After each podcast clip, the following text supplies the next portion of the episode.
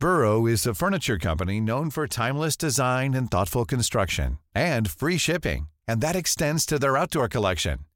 Their outdoor furniture is built to withstand the elements, featuring rust-proof stainless steel hardware, weather-ready teak, and quick-dry foam cushions. For Memorial Day, get 15% off your Burrow purchase at burrow.com slash ACAST and up to 25% off outdoor. That's up to 25% off outdoor furniture at burrow.com Las noticias. ¿Qué tal? ¿Cómo le va? Buenas tardes. Estás a punto de escuchar Yo soy Javier Alatorre. las noticias con Javier Alatorre. La vamos a pasar muy bien. Comenzamos. Debo, debo de aceptar que todo fue un martirio por no estar contigo.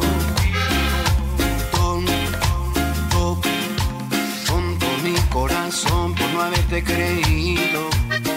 Se siente ofendido.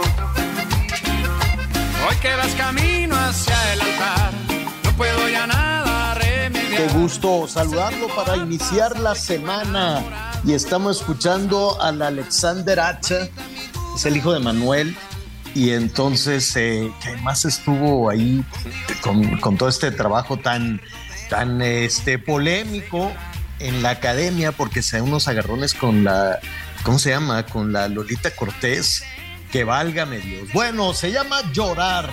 Es Alexander Hacha hace dueto con los socios del ritmo. Así, bien y de buena, los saludamos este inicio de la tarde desde la capital de la República a todo el país. Enviamos un abrazo además, que, que días, que cinco seis días, vamos a entrar ya eh, al sexto día, si no me equivoco, de esta tragedia en, eh, en Coahuila con los mineros. Que eh, Qué, qué, cosa tan dramática, tan triste, tan desesperante, desde luego para los familiares de los mineros, 10 mineros que están ahí atrapados desde el miércoles y que se estaban haciendo ahí todos los esfuerzos para bombear. ¿Qué sucede? ¿Por qué bombear si es una mina? Mire, es un pocito, hágase de cuenta que es un pozo, pues, ¿no? Les dicen allá en, eh, en Coahuila, eh, este, eh, pocitos, y trabajan en unas condiciones terribles. Hoy por la noche eh, le voy a presentar, en su momento fui a conocer cómo trabajan los mineros del carbón en nuestro país y es una situación tremenda, la verdad, la inseguridad, las, las garantías de seguridad. Y entonces bajan en, estas, eh, en estos pocitos y este, se inundó, se inundó esa mina, se está haciendo el esfuerzo por sacar agua y agua y agua y agua. Llevan ya cinco días en ese en ese esfuerzo van a entrar al sexto día. Protección Civil dice, bueno, pues vamos viendo si mañana, pero cada minuto que pasa, cada hora que pasa es desesperante. En un ratito más le vamos a tener todos los detalles de lo que está sucediendo ahí. Y de aprovecho para comentarle que en javieralator.com le vamos a presentar también ese, ese trabajo que en su momento, ya hace algún tiempo, hicimos en varias minas, revisamos las minas de carbón revisamos las minas de ámbar, que también fue una cosa terrible. Si son inseguras las de carbón, imagínense las de ámbar en Chiapas, es, es una cosa también impresionante la inseguridad y cómo se quedan ahí, ¿no? Con un deslave pues estos, eh, estos eh, personas que se meten, que van haciendo estos túneles para conseguir el ámbar, ámbar, se pueden quedar atrapados.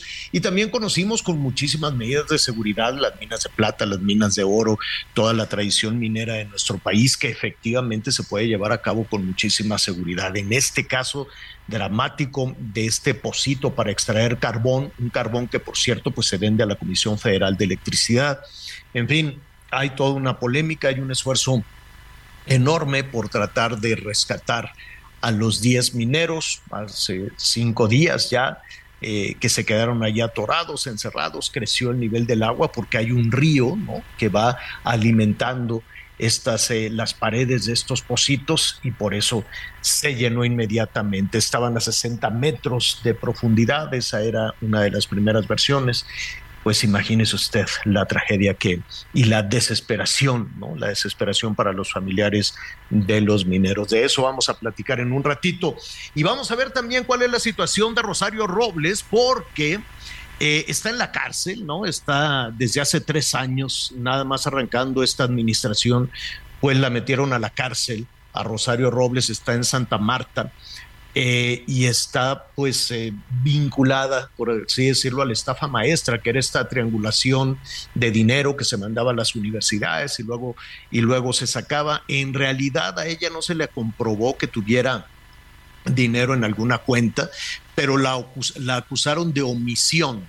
Es decir, la acusaron de saber cómo estaba el chanchullo y de no haber hecho nada su defensa dice que eso no ameritaría que estuviera en la cárcel, pero el hecho es que hoy, esta tarde, pues ya un juez suspendió de manera definitiva la orden de aprehensión en contra de Rosario Robles por delincuencia organizada. Ese es otro de los delitos, entonces ya se suspendió porque la fiscalía no había procedido en todo este tiempo no o probablemente no tenía los elementos para respaldar esta acusación. Así es que veremos cuál es la suerte, cuál es el destino de Rosario Robles después de esta decisión que tome el juez de suspender de este de manera definitiva la orden de aprehensión en contra de Rosario Robles. En fin, estamos iniciando la semana con muchísima muchísima información. Vienen los aguaceros este fin de semana, atención también en eh, el eh, Pacífico en la costa Pacífico, que esta temporada de lluvias ha sido pues muy intensa. Ahora va a llegar un poquito de beneficio al norte, porque hay una tormenta tropical que se llama Howard, que se formó em, ayer, sí, ayer domingo se formó ahí en las costas, eh, frente a las costas de Baja California. Saludos allá a Cabo San Lucas, les va a caer un aguacero, Baja California Sur, desde luego, les va a caer un aguacero y algo de beneficio, muy buena lluvia, muy buena lluvia para el noroeste de nuestro país con esta tormenta tropical que desde luego estuvo cuando se iba formando, cuando iba costeando por el Pacífico, pues fue dejando muchísimas lluvias en Chiapas y en eh, Oaxaca. Así es que eh, atención allá, nuestros amigos en el, en el noroeste de nuestro país que van a tener pues ya esta posibilidad de que les caiga agüita, muy buena agüita. Bueno, pues vamos a tener muchísimo tema. Al ratito vamos a platicar también de qué, qué va a suceder con este tema de la Guardia Nacional. Acuérdese que eh, la oposición PRI, PAN y PRD había dicho, pues no nos mandes ninguna iniciativa al Congreso porque no la vamos a aprobar. Ese era el anuncio que se daba hacia el gobierno federal. Sin embargo, pues ahora el presidente López Obrador esta mañana anunció que va a emitir un acuerdo, que puede ser un decreto, para que la Guardia Nacional dependa ya de la Secretaría de la Defensa Nacional formalmente. Y digo formalmente porque en los hechos, pues es una, es, es, una fuerza de seguridad que está militarizada, aunque eh, la Constitución diga otra cosa. El presidente Andrés Manuel López Obrador dijo que va a emitir esa propuesta de para que la Guardia Nacional dependa completamente de la Secretaría de la Defensa. Esto es lo que adelantó y desde luego pues ha generado ya muchísimos, muchísimos comentarios alrededor de todo eso. Pues estaremos platicando también con algunos legisladores para ver qué, qué, qué va a suceder, ¿no? Si finalmente les dieron la vuelta a esta decisión que había tomado la oposición, en particular el PAN, el PRI, el PRD, en donde pues tenían una posición muy muy clara de no dejar pasar esta iniciativa por lo pronto en el tema de la Guardia Nacional y en el tema de la reforma electoral. Así es que pues el asunto inicia la semana pues con estas diferencias, ¿no? De nueva cuenta estas diferencias entre el gobierno de la República y la oposición. En el Estado de México, pues ya están muy definidos eh, las candidaturas también, hablando de política, está ya muy definida la candidatura de Morena para Delfina y está también muy, eh, empieza ya a definirse si van a ir en alianza los del PRI, los del PAN y los del PRD o va el PAN este solito ya lo estaremos viendo, ¿no? Porque se perfila ya, el PAN ya perfila tener un candidato que le haría frente a Delfina, pero esto pues ya lo veremos si Enrique Vargas se, va, va en solitario, este como abanderado del partido Acción Nacional, o finalmente se logra esa alianza a su alrededor ya están los motores calientes, desde luego, de acuerdo a la ley electoral, esto no se puede hacer todavía, pero pues en un país como el nuestro, donde pues se le pueden poner diferentes nombres, son campañas, están abiertas las campañas, está abierta la campaña a la presidencia de la República, está abierta la campaña al gobierno del Estado de México, de Coahuila, también en medio de un escándalo en redes sociales que al ratito le voy a platicar, este pues ya todo, todo en nuestro país es electoral todos los días todos los días hay una situación política y una situación electoral, aunque la ley diga otra cosa y aunque las autoridades electorales digan otra cosa. Así es que, pues ya veremos que si se queda Enrique Vargas como el eh, candidato de la alianza opositora o va en, solitario como candidato del Partido Acción Nacional en el Estado de México para enfrentar a Delfina. Qué gusto saludarlo. Así es que ahí está, fue un adelantito nada más. Ah, por cierto, antes de saludar a Anita Lomililla, Miguel Aquino, oiga, si usted está planeando casarse, no se case en Las Vegas, ni por primera, ni por segunda, ni por tercera ronda, porque yo no sé qué pasa con las bodas en Las Vegas que duran poco. A la Britney creo que le duró unas horas, ¿no? Se casó ahí con, uno que por cierto le ha significado un dolorón de cabeza todo el tiempo, se le presentó en la otra boda que, que tuvo, pero eh, los matrimonios en Las Vegas, no sé, digo, no voy a revelar el nombre, una amiga mía también se casó en Las Vegas, le duró, ¿no? Eso sí, estuvo casada muchos años, pero luego ya no, no, no jaló, no maduró. Y luego la J-Lo se acaba de casar hace tres semanas, si no me equivoco, más o menos tres semanas. Se fueron de luna de miel a este, con el Ben Affleck, se fue de luna de miel a Europa. Y nada más regresando a la luna de miel, dijeron, ¿saben qué? Cada quien en su cama, pero no crea que son este, camitas así individuales. No, cada quien en su cama, pero en su casa entonces, pues una cosa muy rara, porque dicen, sí, nos queremos mucho, pero vamos a vivir cada quien en su casa, porque tenemos mucho trabajo y no nos podemos distraer, y así cuando nos veamos nos vamos a ver con más gusto, pues, ¿para qué te casas? Entonces mejor quédate, quédate de novia, de novio, todo el tiempo, pero pues bueno, se casaron y ahora dijeron que aunque se quieren mucho, cada quien sus cosas, cada quien su ropero, cada quien su cama, cada quien sus platos, y adiós que te vaya bien, nada más nos vemos para cenar ahí de vez en cuando. ¿Qué opinas, Anita? ¿Qué opinas, Miguelón? ¿Cómo están? Hola, Javier, qué gusto saludarte, bienvenido. Pues la verdad es que a mí me parece buena idea. Mira, ya son los dos adultos adultos, ya han pasado por muchas circunstancias y la verdad es que son eh, personajes muy famosos, asediados, y sí, cada quien tiene su chamba, ¿no? Ya le intentaron la primera vez como convencionalmente entendemos un matrimonio, pues ahora me imagino que será eh, una relación más relajada en ese sentido, pero de que se aman, se encantan y todo lo demás, me queda clarísimo. Así que yo les doy el beneficio de la duda, haya sido como haya sido, siguen casados, Miguelito. Así es, Anita, ¿cómo estás? Javier, me da mucho gusto saludarlos, saludos a todos nuestros amigos. Antes, antes de entrar con la, con la información, quiero ofrecer una disculpa porque ya regresamos anoche de Colombia y regresé aquí con una, con una gripe, por fortuna es una gripe, hay algunos problemas de garganta porque de pronto todos estos cambios de climas y estar en el aeropuerto, en Bogotá, por ejemplo, estuvimos por ahí de los 12 grados, estos últimos días en Medellín, pues estuvo lloviendo y llegas de repente a la zona de Cancún a 30 grados centígrados, pues la verdad es que no hay manera que, que, que, el cuerpo aguante de, de, pronto tantos cambios. Sí, fíjate que es muy curioso lo que sucede entre Jennifer López y Ben Affleck, sobre todo por esta por todo el escándalo que se hizo en torno, en, torno a la boda y sobre todo lo que costó.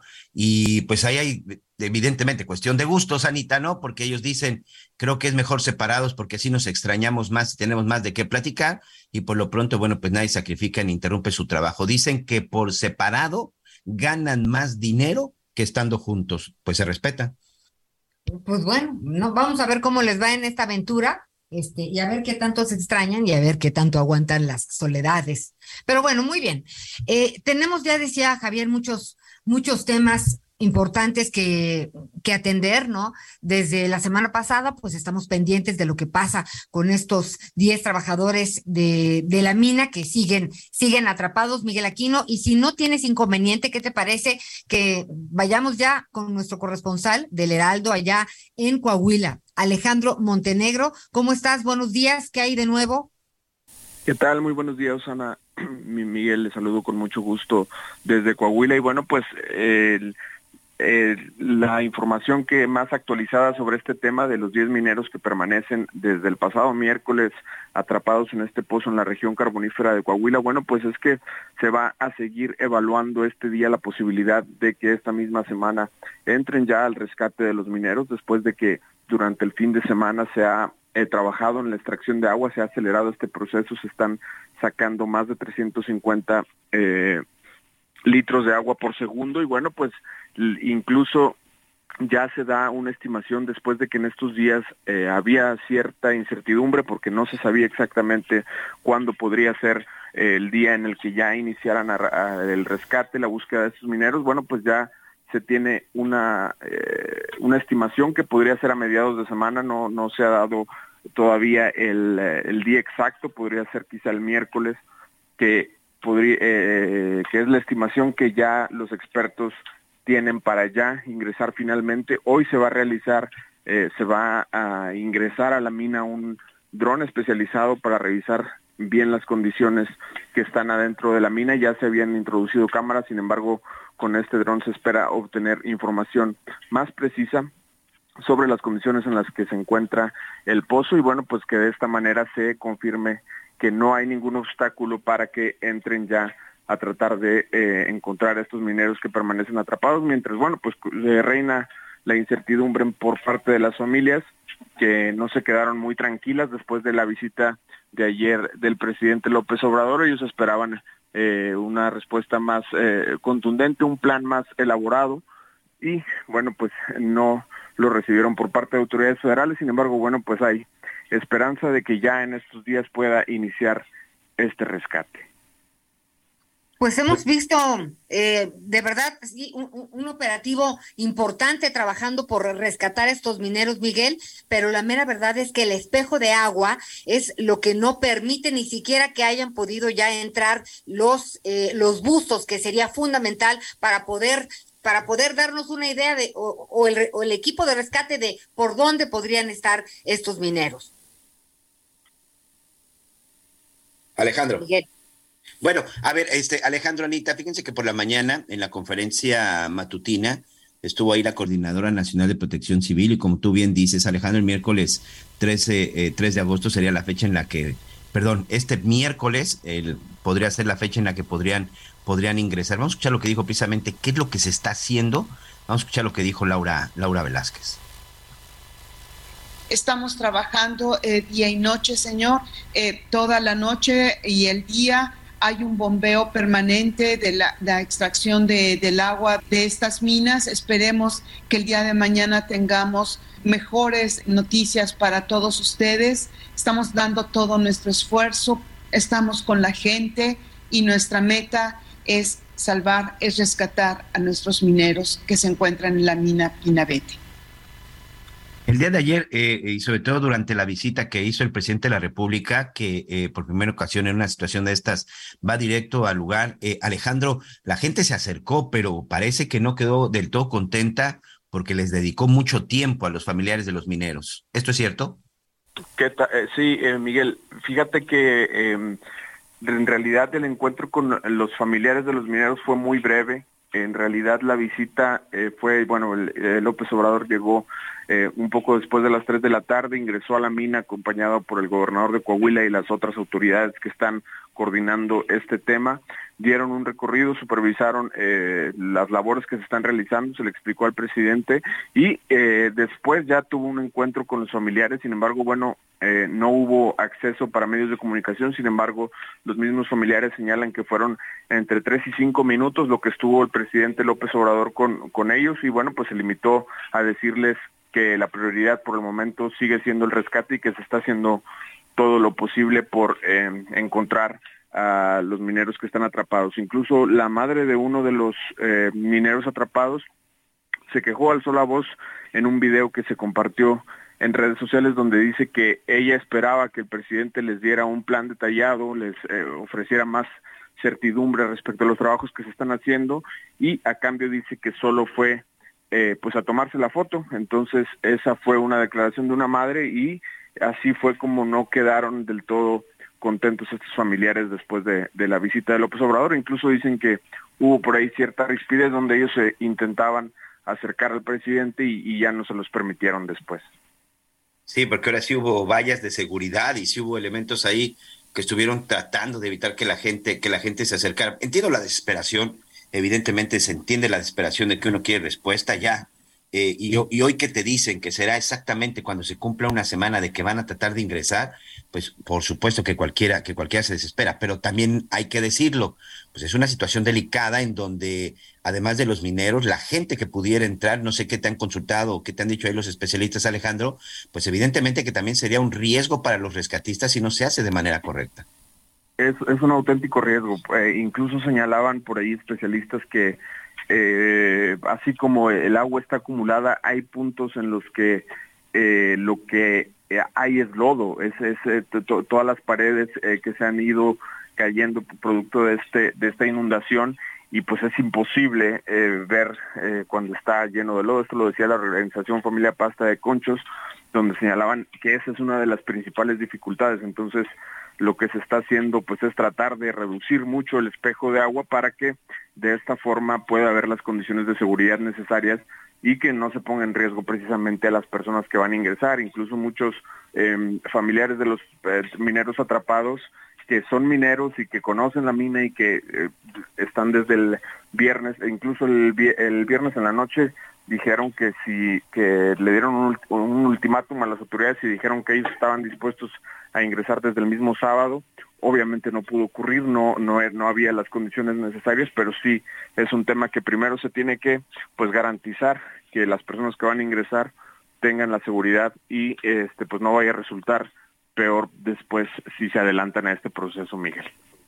Sí, por supuesto, es una situación compleja, hay que, hay que resguardar la vida, la vida de todo el mundo. Este, Alejandro, muchas gracias. Ahora, sí que en cuanto vaya saliendo alguna información de última hora, pues ahí estaremos corriendo contigo. Por lo pronto, muchas gracias y buenas tardes. Claro que sí, Miguel, muy buenas tardes. Bueno, fíjate que yo platicaba con, con, con algunos expertos, Anita, y lo platicábamos también en la mañana con Javier La Torre cuando veíamos el espacio del noticiero. Y evidentemente si es un trabajo, digo, yo no quiero en este momento justificar ni adelantar nada, pero sí se debe tener mucho cuidado porque me explicaban, sobre todo eh, estando aquí en la zona de Quintana Roo, me explicaban, es como si tú quisieras vaciar un cenote, porque finalmente por ahí pasa un río, es decir, así como vas sacando agua, pues por otro lado te va llegando, es decir, no es tan sencillo no es tan fácil, sobre todo porque ahí pues existe un ojo de agua o existe un río que cruza de manera subterránea y esto es evidentemente lo que complica cada vez más pues literal pues vaciar. No entiendo exactamente cómo son los trabajos que se están realizando, pero pues fue una explicación muy sencilla para entender lo delicado y sobre todo pues lo complicado que es. Dice, pues es como vaciar un cenote eh, en donde se tiene un ojo de agua. Entonces tú tienes que sacar el agua más rápido de lo que se está generando. Pues eso se me lo, escuché y lo entendí muy, muy complicado, Lomeli. Sí, sabes que, bueno, pues una vez más, esta tragedia hace eh, que el foco de atención, por lo pronto, ¿verdad? Esperemos que ahora, eh, pues, este, este foco de atención pues haga reflexionar y realmente atienda las peticiones y las condiciones en las que trabajan los mineros, específicamente, pues hablando de los que trabajan extrayendo el carbón, porque esto que tú decías del cenote, se hablaba pues de unos pozos verticales, Miguel, y, y, pues no saben, o sea, ahí, van, van como tenteando, tanteando el asunto, y no puede ser que unas personas tanteando el asunto trabajen, porque en una de esas, pues es lo que pasa. No es un derrumbe y no es un accidente, es lo que dicen las voces que conocen cómo trabajan los mineros. Simplemente al estar escarbando, pues finalmente pues, se vino el lodo mezclado lodo, pues es tierra y agua, ¿no? A 60 metros. Se trata de estos poros de tiros verticales y pues se llenó de agua, que es más bien ese lodo unos 30 metros que según explican es por la razón por la que no logran terminar de sacar el espejo de agua. Entonces es muy complicado. La tragedia es que son miles de personas y familias que dependen de esta forma de trabajo. ¿Te parece si hacemos una pausa y regresamos con esto? Así es, regresamos con más información en las noticias con Javier La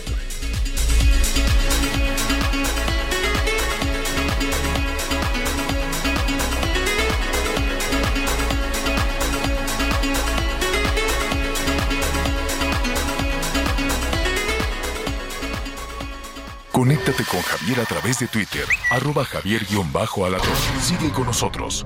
Volvemos con más noticias. Antes que los demás. Heraldo Radio, con la H que sí suena y ahora también se escucha. Todavía hay más información. Continuamos.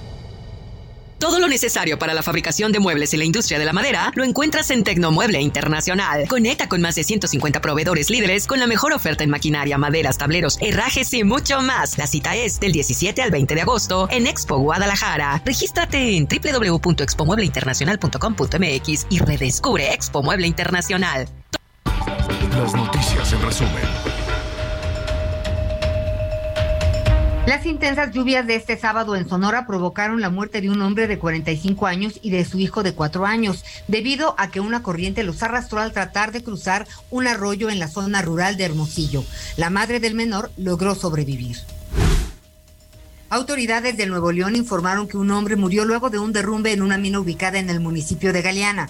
El trabajador, identificado como Víctor de 37 años, fue golpeado por una piedra que cayó de una altura aproximada de dos metros.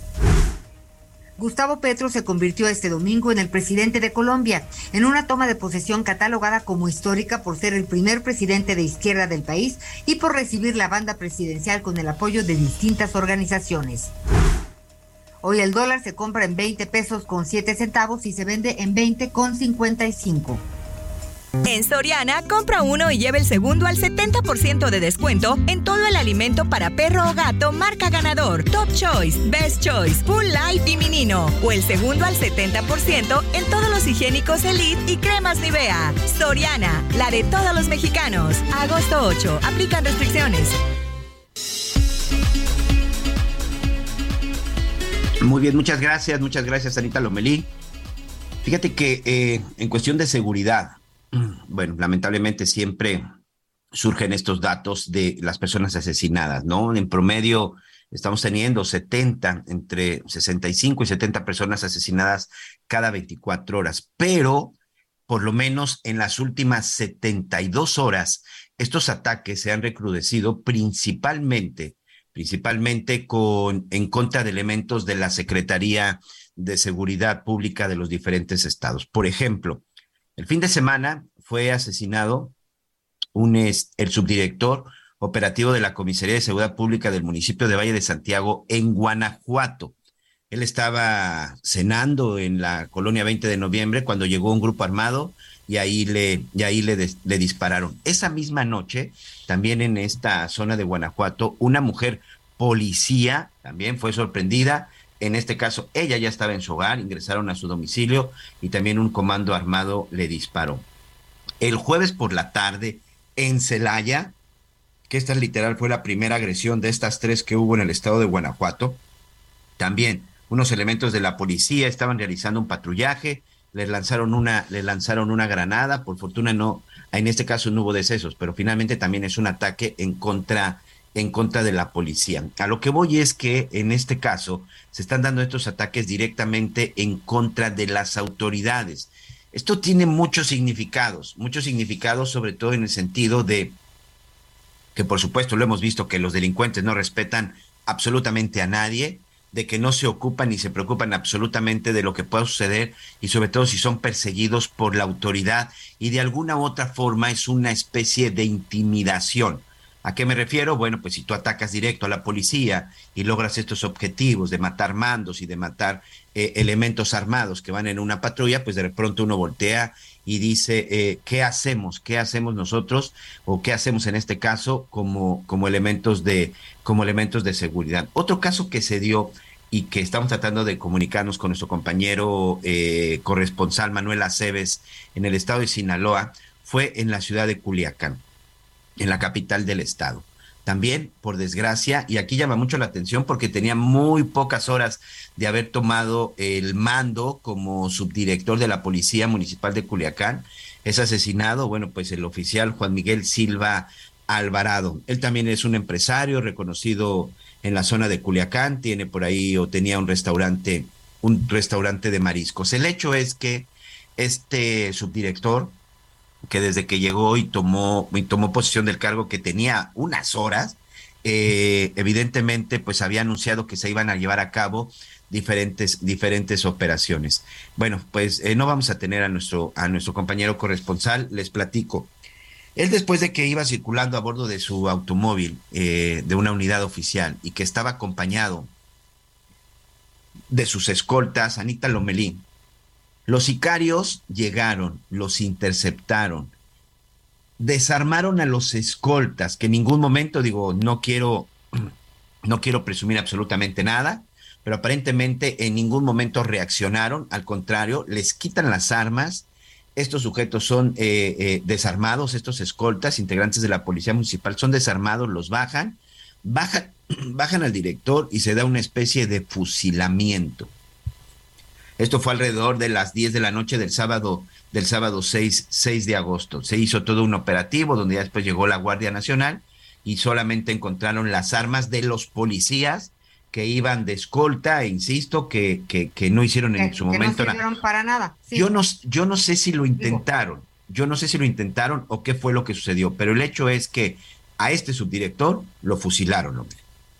Oye, y bueno, estaba, estaba en un operativo en un recorrido, en un operativo, como decías tú, por, por los bares hubo una, una persecución este, pero la verdad, eh, Miguel Aquino, eh, esto habla también de un clima de, de, impunidad, ¿no? Porque en esta persecución, pues hubo eh, llamados de auxilio y, pues bueno, yo me imagino que pues si es una autoridad, ¿no? No, no, este, no es cualquier persona, pues bueno, hay claves, hay, saben en dónde están trabajando, saben cómo está la situación, saben la situación el tema de los bares y, todas las extorsiones que, que ahí se manejan, entre muchas otras cosas. Entonces, me cuesta trabajo creer que pues puedan llegar estos maleantes y lo fusilen, como bien dijiste, y luego, y luego todos los demás.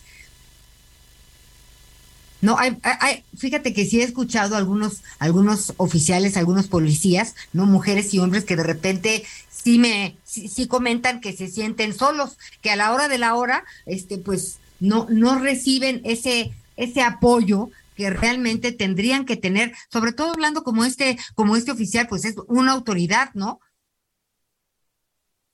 Por supuesto, como te, como decía, al final, esta es una, es una especie de intimidación. O sea, atacar a la policía y sobre todo que no se, no se respete a la autoridad, pues es ahí eh, evidentemente que tiene que ver. Y también la policía municipal, por desgracia, en México es el, el lado más flaco, es el eslabón más pequeño y débil de la cadena en cuestión de seguridad. La verdad es que las policías municipales en México, ya lo hemos comentado una y otra vez, son la corporación policíaca más abandonada por las autoridades, más abandonada por las autoridades municipales, por las autoridades estatales, por las autoridades federales, hay lugares en donde la policía municipal, Anita, amigos, bueno, ni siquiera tienen una patrulla, mucho menos van a tener el armamento necesario en determinado momento para poderse enfrentar.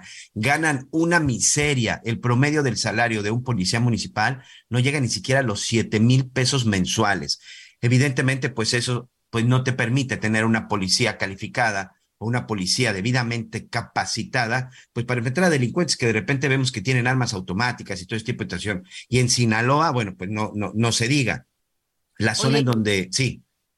Hablando de, ok, asesinan al subdirector de la policía de Culiacán en Sinaloa. A ver, ahora dile a los oficiales, oigan, vayan a hacer un operativo Oigan, vayan a hacer su, su trabajo. De entrada, si yo fuera la esposa de alguno de ellos, le diría, oye, no sé si nos metemos a trabajar en la construcción o donde tengamos que hacerlo, pero no, no, no puedes trabajar como un oficial de policía este, y cuántas veces, cuántas veces, como bien dices, Miguel Aquino, pues ellos son las que la, las que la llevan toda. Claro, por supuesto, son, son el son la cadena de la cadena es el eslabón más débil, no tienen capacitación, no tienen preparación, eh, muchos de ellos se meten de policías casi casi porque fue lo único que pudieron conseguir. Entonces creo que sí es una situación muy complicada. Vamos a esperar a ver qué dicen las investigaciones, que yo ya sé que lo que van a decir, que no va a pasar absolutamente nada, como normalmente sucede con los 70 homicidios en promedio que se cometen en este país, y no de ahorita, desde hace por lo menos dos décadas.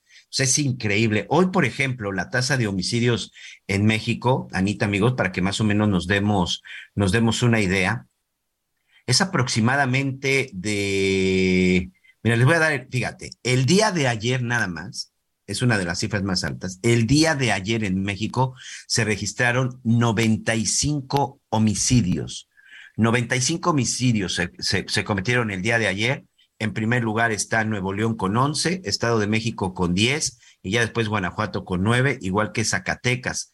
Pero de estos 95 homicidios que se cometieron nada más el día de ayer, si te parece, revisamos la estadística hoy que es lunes, el miércoles, vamos a ver de estos ofrezco una disculpa porque hoy sí la garganta no me está ayudando mucho. Este, eh, ofrezco una disculpa, eh, insisto, de estos 95 vamos a ver el miércoles cuántos detenidos hubo, cuántos fueron castigados. El asunto es que en el sexenio van 130.239 personas asesinadas. En los últimos tres sexenios ya rebasamos más de 350.000. Amigos, tenemos 350.000 detenidos por estos homicidios no. No, los tenemos, significa que todos estos están impunes. Pues estaremos muy pendientes de, de, qué, de, para dónde corren las investigaciones, qué va a pasar con la familia, que también es, es muy importante, Miguel Aquino, no dejar a las familias eh, en el desamparo y pues estaremos pendientes de el curso que siga esta, pues, esta lamentable situación. Oye, pero bueno, vámonos con cosas más agradables. Felicidades. Hoy iniciaron eh, clases, miles, millones de estudiantes a nivel licenciatura. Yo estoy aquí también, estamos aquí celebrando. Hoy Valentina precisamente inicia también ya su, su, su historia universitaria. Mi hija hoy ya también su primer día, su primer día en la universidad. Y bueno, pues hoy inicia el ciclo escolar básicamente vamos a revisar las cifras de la máxima casa de estudios de la Universidad Nacional Autónoma, Autónoma de México. Y oye, ¿qué cantidad de carreras existen? Valentina decidió que va a estudiar ingeniería ambiental. Oye, pues la felicito muchísimo porque la sustentabilidad, el cuidado del medio ambiente y todo, o sea, tiene que ser eh, el futuro que está, que debe de estar cerca y en el cual hemos tenido pues muchos problemas, no solo en México con la sustentabilidad y con el cuidado al medio ambiente, sino eh, pues el mundo es un problema que nos está comiendo y lo vimos y lo vimos en la pandemia. Fíjate que pues ya felicidades a la pequeña Valentina que ya de pequeña no tiene mucho, pero qué bueno, felicidades a Valentina y a sus papás. Son cinco meses eh, después de dos años y cinco meses, 366 mil estudiantes y 42 mil profesores de la UNAM regresaron a las aulas este 8 de agosto para iniciar finalmente este ciclo escolar 2022-2023. Y fíjate que yo quería comentar algo que estuve leyendo. Resulta que hablando de la juventud, en México, siete de cada diez adolescentes han manifestado sentirse tristes todo el tiempo. Esto es eh, eh, una, un estudio, una encuesta y, pues alerta la en SANUT 2021, de acuerdo con este estudio, uno de cada diez indicó sentirse triste sin saber por qué la mayor parte del tiempo. Y pues esto tiene que ver con una situación de, de desesperanza. Fíjate que, eh, pues Miguel Aquino, todos nos, nos, a todos nos movió de una manera eh, negativa la entrada de la pandemia, ¿no? Tuvimos miedo, angustia, muchos jóvenes vieron cómo pues cerraron los negocios de su familia, ¿no? O se quedaron sin trabajo, o su papá o su mamá, o cambió el esquema totalmente de familia debido a, a lo sucedido en la pandemia, ¿no? Cada quien tiene, cada familia tiene una historia que contar, este, y pues además de las pérdidas humanas, ¿no? De los padres, los tíos, ¿no? Hay niños incluso que, que se quedaron huérfanos en esta, en esta pandemia, lamentablemente. Entonces, sí hay una serie de, de depresión, ¿no? Que, que anda por ahí por los jóvenes. Por eso es muy importante, por un lado, que regresen a sus actividades. Qué bueno que la UNAM ya pudieron regresar a un, a un curso presencial. Eh, es muy importante ese contacto, no es estar viéndote a, los ojos sin, yo, yo en Zoom me distraigo muchísimo, Miguel. Sí estoy, pero también resuelvo 25 cosas diferente a cuando estoy sentado frente a la persona y me imagino que pues como jóvenes estudiantes también les pasa. Y también es, como padres, hay que estar pendientes del tema de la salud mental.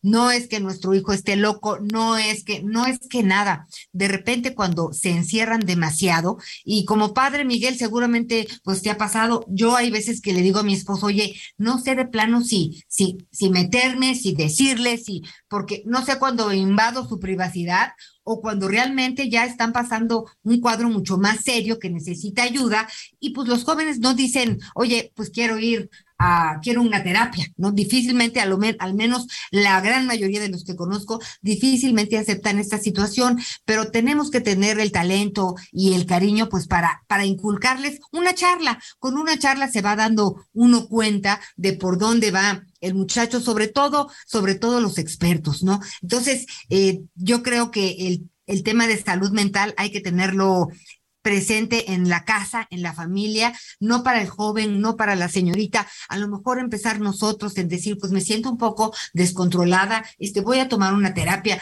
Sí hay de repente en distintas instituciones quienes el primer encuentro pues es gratuito, ¿no? Está la línea de la vida, la línea de la paz, en fin, hay distintas herramientas por las cuales podemos acercarnos a psicólogos, no primero que nada psicólogos, a terapeutas, eh, y vamos, vamos a bien, abriendo esto espectro que además pues nos explotó también con la pandemia, Miguel.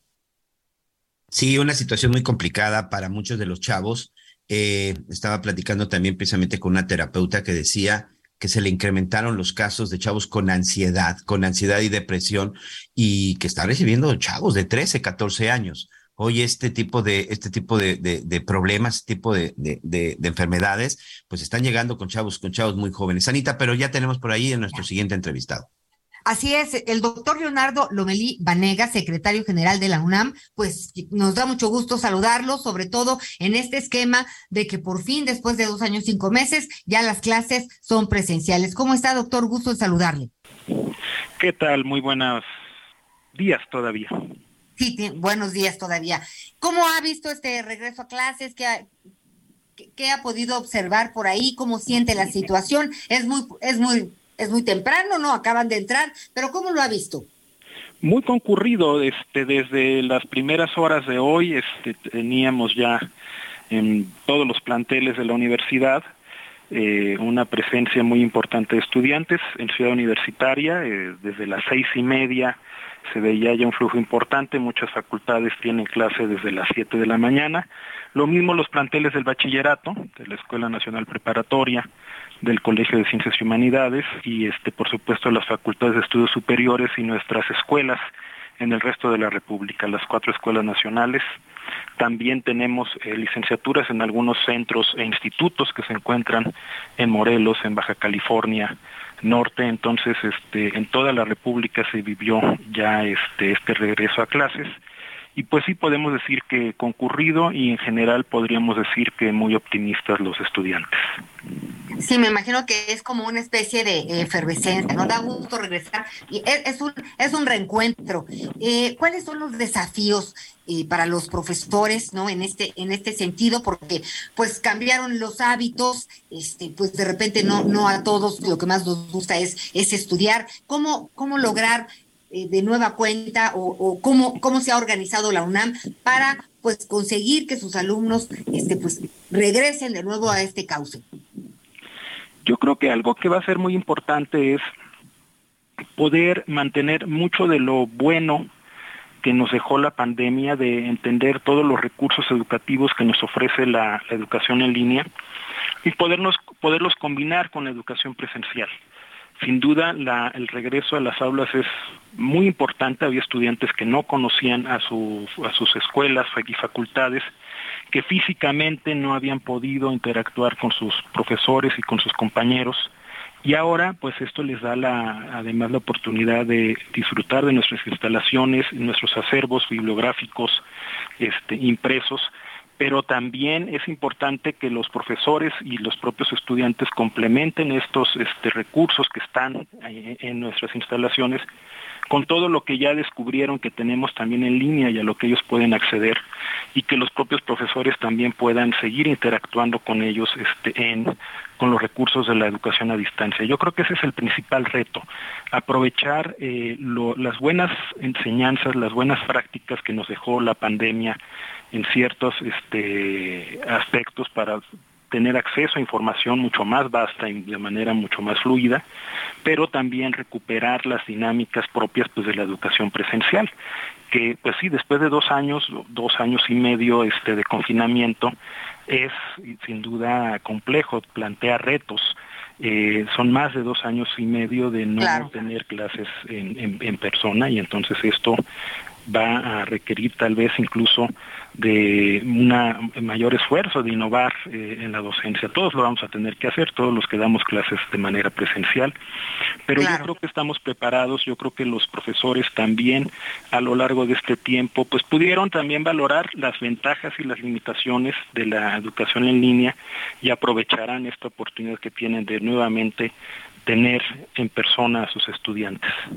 Sí, me, me acuerdo ahorita que usted eh, comenta que había estudiantes que ni siquiera conocían las instalaciones, este, que me tocó en algún programa trabajar con dos chicas que finalmente habían logrado entrar a la UNAM, pero que no podían llegar a la UNAM debido, debido a la pandemia y, hasta las lágrimas, porque pues es, es un orgullo, es una institución que, que es muy importante para las y los mexicanos. Entonces, sí es una buena noticia esto que usted comenta que regresan y también me parece que hace eh, pues un llamado al criterio de pues de, las y los maestros y también a los a los estudiantes que ya ya, ya no son niños para aprovechar esto del sistema híbrido en algunos casos algunos este algunas materias serán por, en línea todas serán presenciales, cada quien va a ir combinando estas, estas enseñanzas de, sobre todo de tecnología que, que aprendimos en la pandemia. ¿Hay alguna eh, estructura en este sentido, doctor? La gran mayoría de las clases van a ser presenciales, solo algunas facultades programaron todavía algunos cursos en línea para los estudiantes que son de modalidad presencial, pero la gran mayoría son presenciales. Algunas facultades que tienen este eh, eh, tuvieron una demanda muy importante primer ingreso, como la Facultad de Medicina, programó algunas clases teóricas eh, en línea pero pues todas las prácticas tienen que ser presenciales. Precisamente uno de los grandes problemas que planteaba el confinamiento pues es que hay una gran cantidad de, carreras que tienen actividades presenciales que pues sí es muy difícil poder este, suplir la enseñanza presencial. Por supuesto que hay un software ya muy especializado para cada una de estas carreras que puede ayudar, pero pues no es como la práctica, este, no es como tener acceso a los laboratorios, en este caso de las actividades clínicas, pues a los consultorios, a los quirófanos, para poder tener esta enseñanza. Entonces todas esas actividades son presenciales y en la mayor parte de las facultades eh, también las clases teóricas son presenciales, solo en aquellas en donde hay mucha saturación, sobre todo en, el primer ingreso, algunas actividades se mantendrán, teóricas se mantendrán a distancia, pero la gran mayoría de los estudiantes están ya eh, regresando de manera presencial. Y en el tema de, pues digo, la pandemia, ya salimos de la etapa eh, del confinamiento, ya contamos con las vacunas, pero pues ya ves que de pronto eh, hay muchas personas que, que se enferman. Eh, pues me imagino, ¿hay algún mecanismo para, para, para tener en cuenta esta posibilidad? porque pues habrá momentos en donde se ausenten los maestros o, o alumnos debido a esta, a esta situación. Ya hemos visto que hay personas que se contagian hasta por tres veces. Sí, este, hemos estado muy pendientes. La universidad desde el primer momento creó una comisión de atención al, coronavirus y los expertos han estado muy atentos.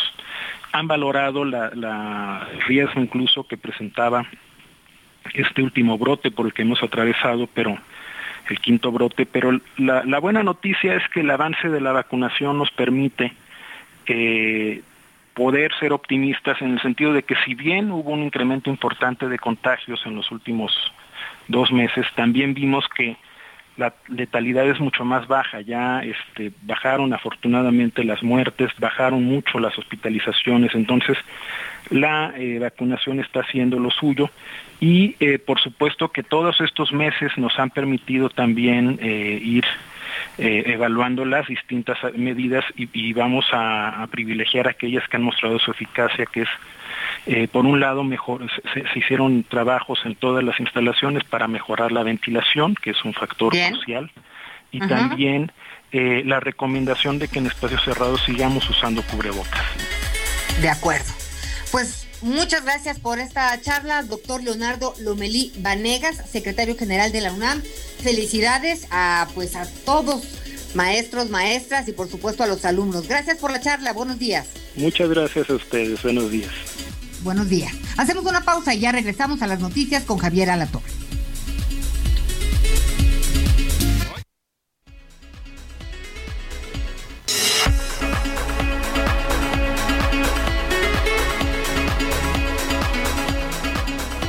Conéctate con Miguel Aquino a través de Twitter, arroba Miguel Aquino. Toda la información antes que los demás. Ya volvemos. Todavía hay más. Burroughs Furniture is built for the way you live. From ensuring easy assembly and disassembly to honoring highly requested new colors for their award-winning seating, they always have their customers in mind. Their modular seating is made out of durable materials to last and grow with you. And with Burrow, you always get fast, free shipping. Get up to 60% off during Burrow's Memorial Day sale at burrow.com slash ACAST. That's burrow.com slash ACAST. burrow.com slash ACAST. Continuamos.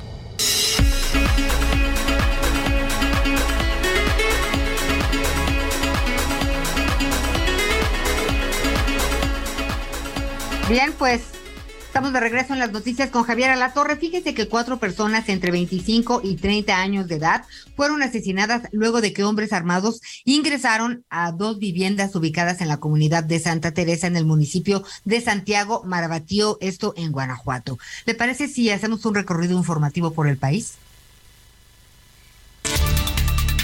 La inminente llegada de migrantes a Baja California ha saturado los albergues de Tijuana y prevén que arriben más grupos de migrantes en los próximos días. El albergue Movimiento Juventud 2000, ubicado en la zona norte, muy cerca de la línea internacional, se encuentra a su límite de capacidad con al menos 150 personas. Actualmente, la mayoría de los migrantes que han arribado a Tijuana son de Haití, El Salvador, Honduras, Guatemala, Michoacán y Guerrero. Desde Tijuana, Baja California, informó Ana durante el fin de semana se logró un avance significativo en la extracción de agua en la mina en la que permanecen atrapados 10 trabajadores desde el pasado miércoles, por lo que ya se analiza la posibilidad de ingresar para la búsqueda de los mineros. Autoridades estatales señalaron ayer que se están sacando 350 litros de agua por segundo, lo que ya permitió una disminución importante en el nivel de agua de los pozos. Además, estudios que se realizaron tras introducir cámaras sumergibles arrojaron que no existen obstáculos en el interior de la mina para las acciones subsecuentes que determinen los encargados del rescate. Por otro lado, ayer el presidente Andrés Manuel López Obrador acudió a la mina para supervisar los trabajos que ahí se realizan y posteriormente tuvo un breve encuentro con los familiares de los mineros. Lucía Rodríguez, madre de Ramiro Torres, uno de los trabajadores atrapados, señaló que esperaban del presidente una estrategia de acción concreta para el rescate, pero a cambio solo acudió a tomarse la foto.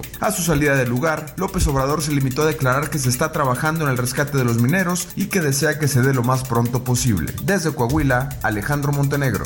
En el marco de su visita al estado de Veracruz para avanzar en convenios relacionados con estrategia digital, seguridad y cultural, la jefa de gobierno de la Ciudad de México, Claudia Sheinbaum, afirmó que en la capital se ha construido una estrategia de seguridad en donde la honestidad y la justicia son las prioridades. Asimismo, habló del programa de datos y de los beneficios que tiene, como la digitalización de trámites para reducir la burocracia y eliminar la corrupción, la oportunidad que tienen los jóvenes para ser programadores, así como los 33 mil puntos de internet gratuitos que habrá a finales de este año en las calles, escuelas y en las principales unidades habitacionales de interés social, informó Liz Carmona.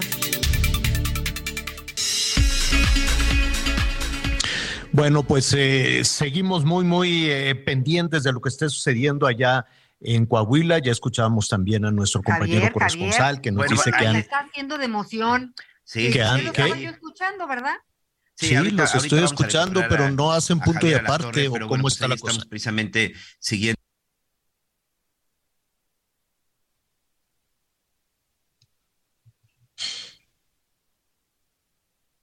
Ya, la Guardia Nacional.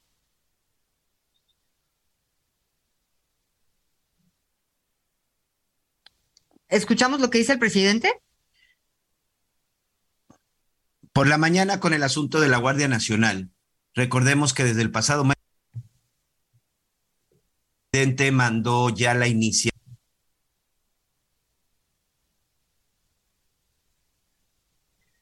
Bueno, bueno, bueno, bueno.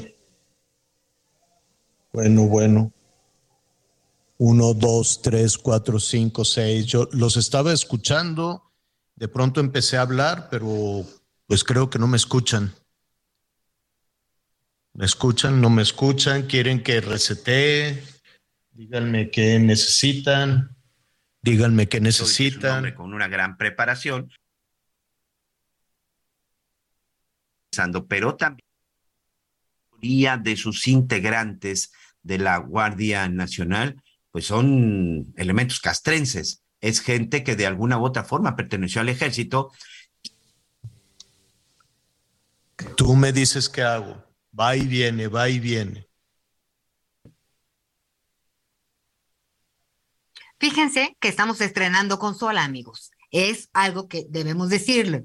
En el Heraldo nos renovamos cada momento que tenemos oportunidad. Entonces yo creo que por ahí hay un botón canijo que no le acabamos de dar en el clavo, porque nosotros sí escuchamos a Javier, pero no nos estamos escuchando todos en la frecuencia en la que debemos. Yo ya te estoy escuchando perfectamente, Anita Lomelí.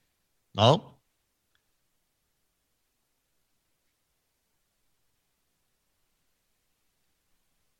Bueno, muy bien. Listos. Ahora sí ya.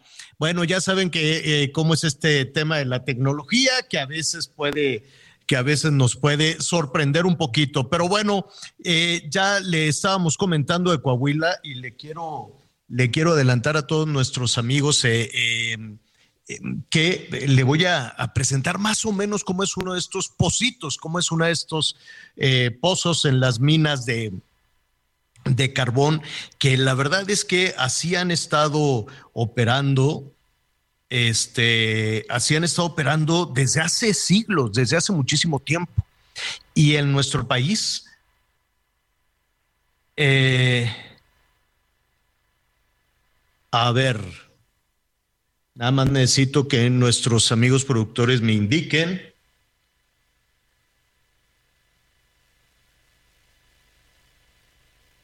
Listo.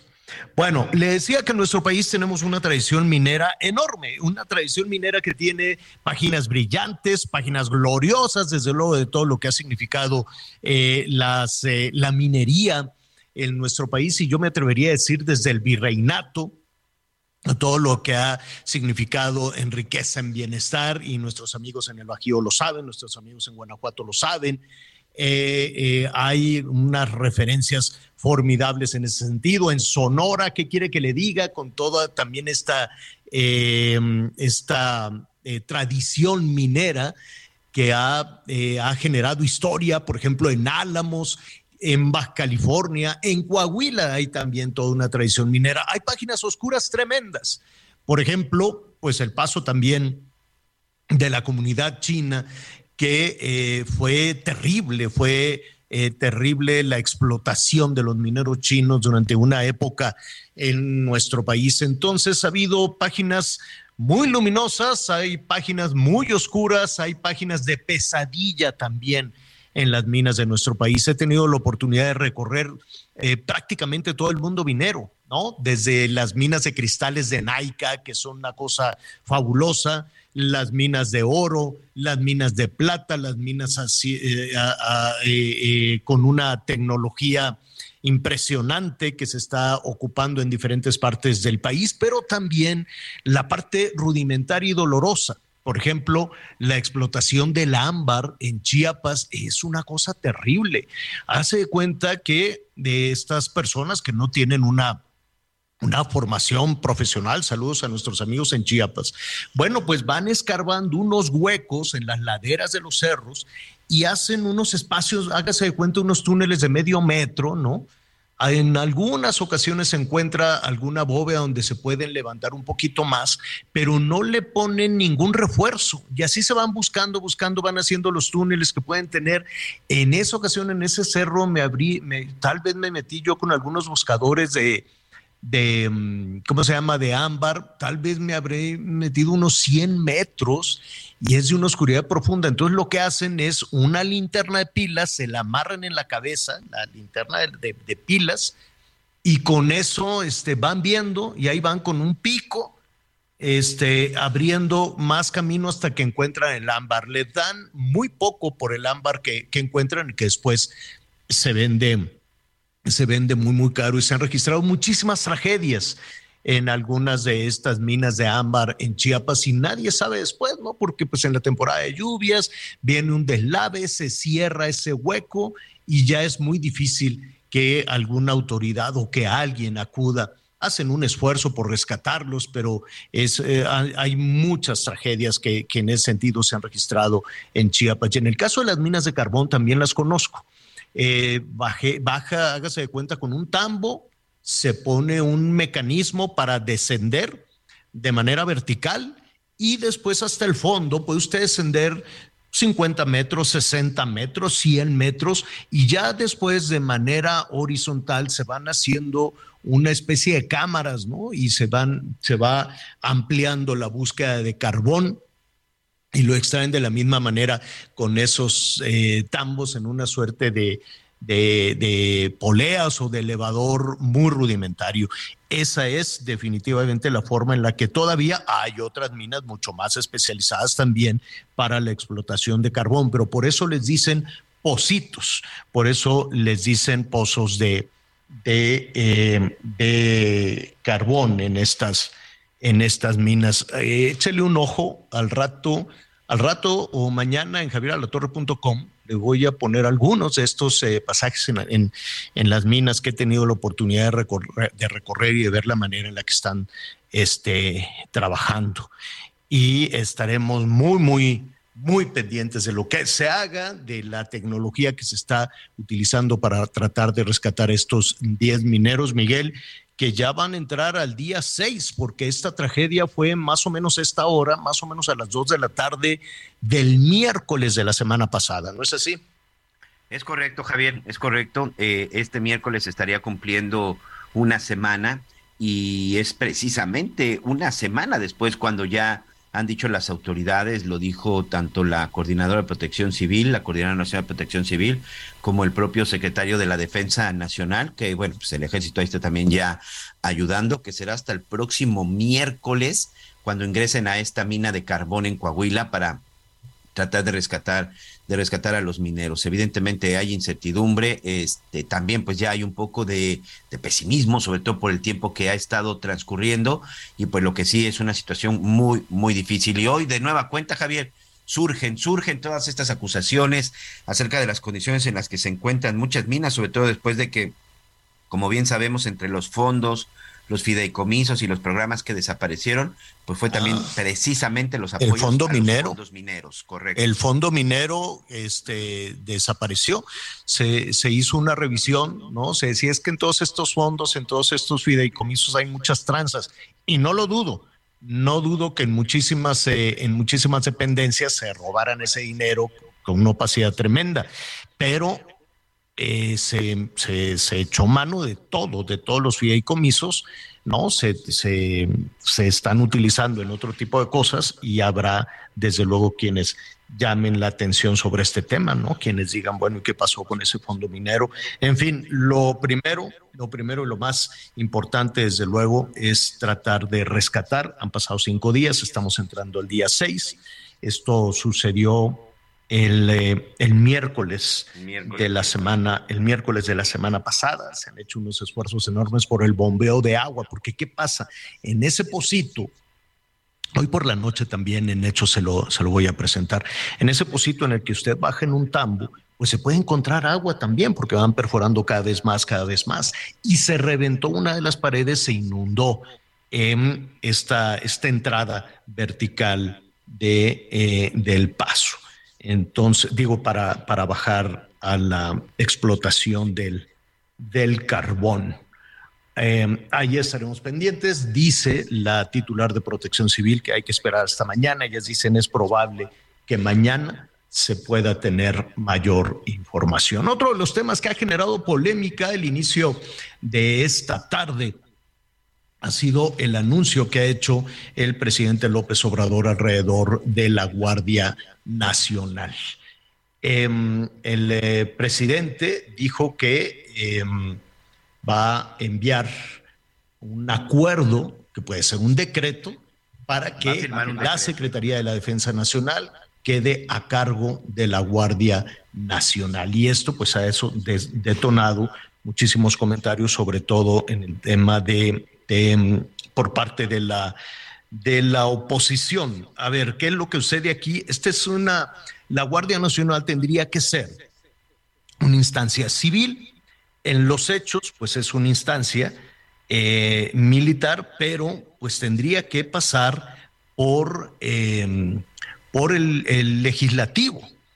Eh, sin embargo, pues eh, ante la posición que ya ha demostrado el PAN, el PRI y el PRD de no dejar pasar las iniciativas presidenciales, dijo el presidente, pues vamos a darle la vuelta. Bueno, no lo dijo de esa manera, dijo vamos a encontrar la forma de, em, de que eh, a través de un decreto la Guardia Nacional ya sea formalmente, esté formalmente bajo control del ejército. Vamos a escuchar lo que dijo esta mañana. Por acuerdo de la presidencia pasa. Eh, la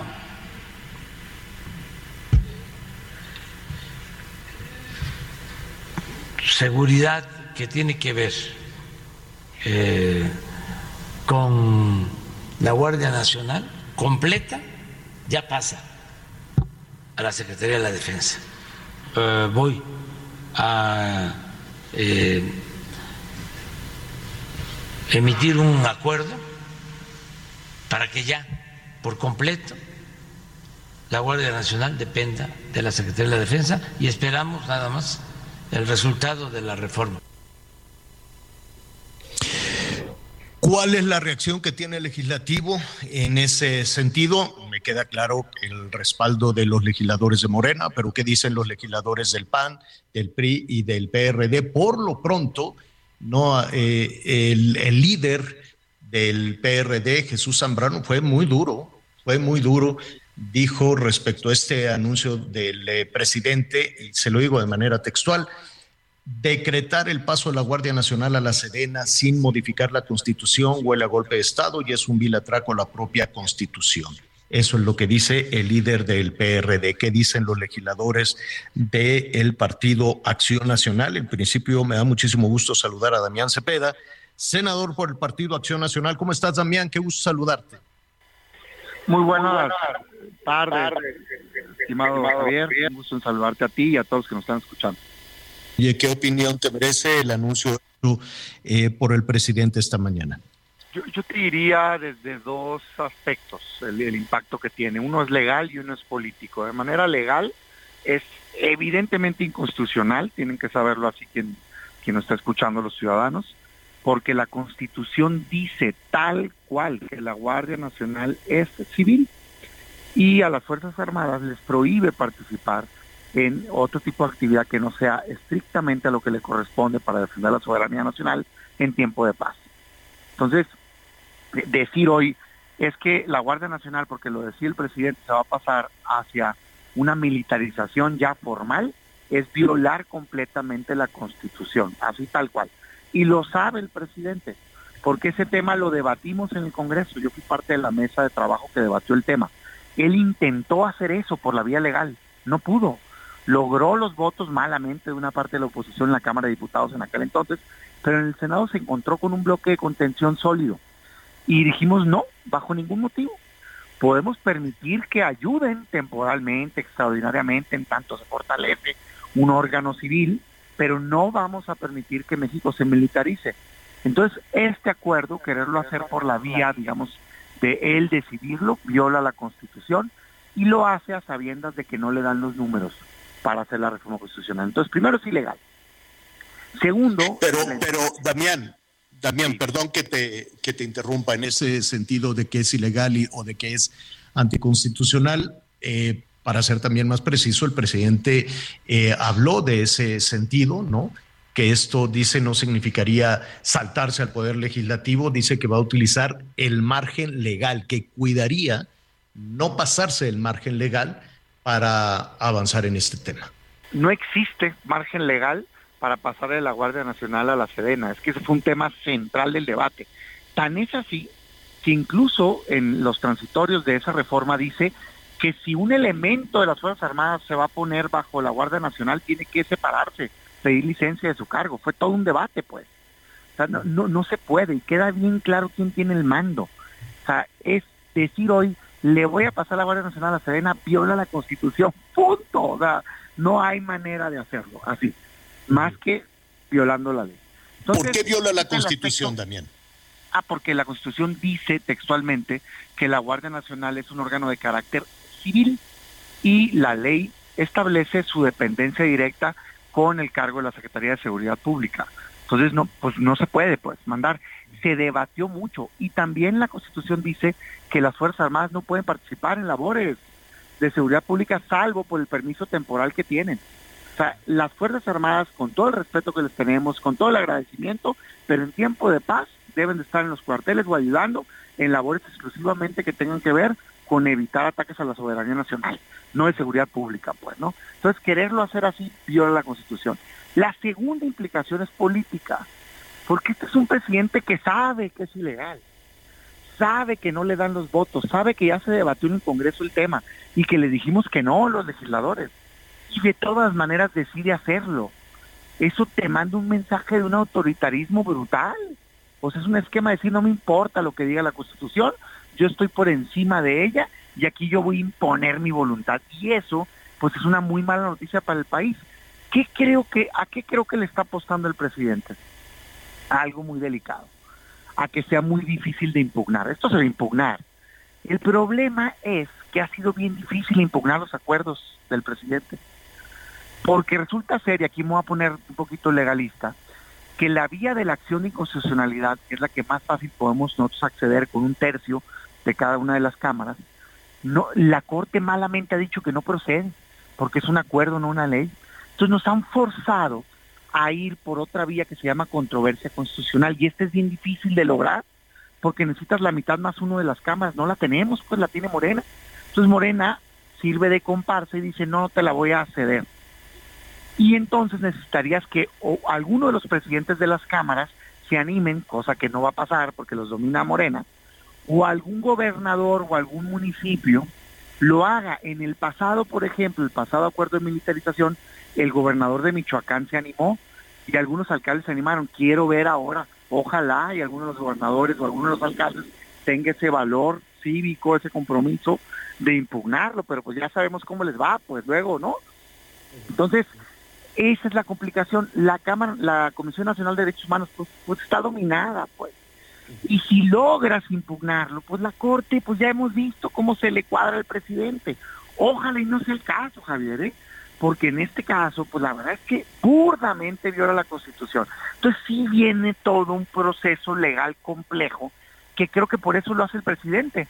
Porque mira, ese acuerdo que te estoy hablando, el otro de militarización que se impugnó, pues es de, ma es de mayo del 2020, Javier, y es hora que todavía se está debatiendo, hasta dos años, entonces se salen con la suya por la puerta de atrás, y eso está muy mal, porque un presidente debería ponerle el ejemplo a los mexicanos de respeto al Estado de Derecho, no poner el ejemplo de cómo violar la Constitución. Eh, también hay un asunto eh, revisando desde luego los, los, eh, los argumentos o las justificaciones para la, el control total de la Guardia Nacional por parte de las Fuerzas Armadas tiene que ver con corrupción. Yo recuerdo que en algún punto el presidente ha dicho toda esta, toda organización de seguridad civil se corrompe. Eh, todo donde meten la mano los civiles o él fue un poquito más allá y dijo meten la mano los políticos, se corrompen. Ahí está dijo este, pues la Policía Federal, eh, en fin, ¿no? Él dice, tiene que ser militar porque si es una, eh, vaya, palabras más, palabras menos, ¿no? Pero dice, si es una instancia civil, eh, se corrompe, entonces hay que blindar a la Guardia Nacional. Yo tiré a dos cosas, Javier. Primero, yo no coincido con esa afirmación del presidente, ahorita me explico por qué. Pero segundo, aunque tenga razón, no tiene el poder, porque en este país existe división de poderes y tiene que respetar que hay un poder legislativo que es al que le toca tomar esa decisión, porque si no se convierte en rey sin contrapesos. De decir, yo creo esto y pues no me importa que el otro poder piense distinto, yo lo voy a imponer. Ese solo hecho está mal, más allá de si él está convencido de que su idea es correcta o no. O sea, los contrapesos son sanos en el país porque evitan abusos. Ya hemos visto en el pasado lo que ha pasado cuando un presidente no tiene contrapesos. Por eso, por eso se ha ido reformando la Constitución diciendo, oye, esto no te toca decidirlo a ti, esto le toca a los diputados, a los senadores, al Congreso, a la Corte, en fin, pues, ¿no? Entonces yo no quiero un rey en México, quiero un presidente que haga bien su trabajo, pero que tenga contrapesos, que rinda cuenta. Segundo, sobre ya la afirmación de fondo, pues no ha dado resultados. En ningún lado del mundo ha funcionado que la milicia se encargue de la seguridad pública.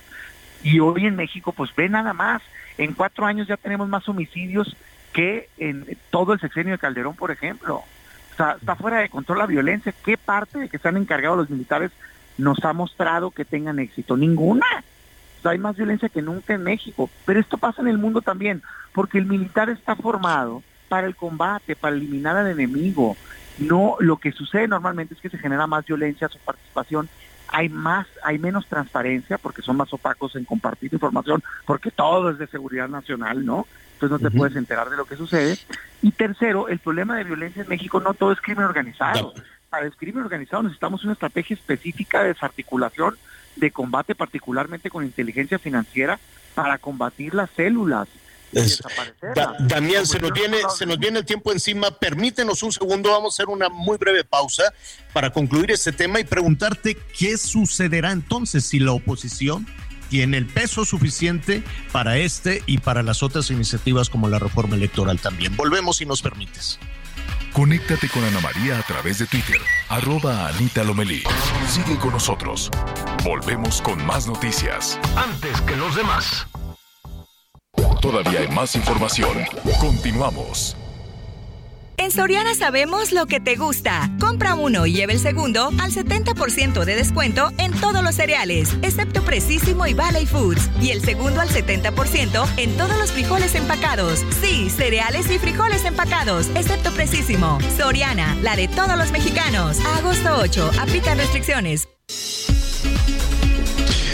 Bueno, muy bien, regresamos, regresamos con usted, Damián Cepeda, senador, te agradezco muchísimo. En eh, síntesis, entonces, el Partido de Acción Nacional, o por lo menos los legisladores del Partido Acción Nacional, están en contra de este anuncio hecho por el presidente respecto a el control que pueda tener la Sedena de la Guardia Nacional.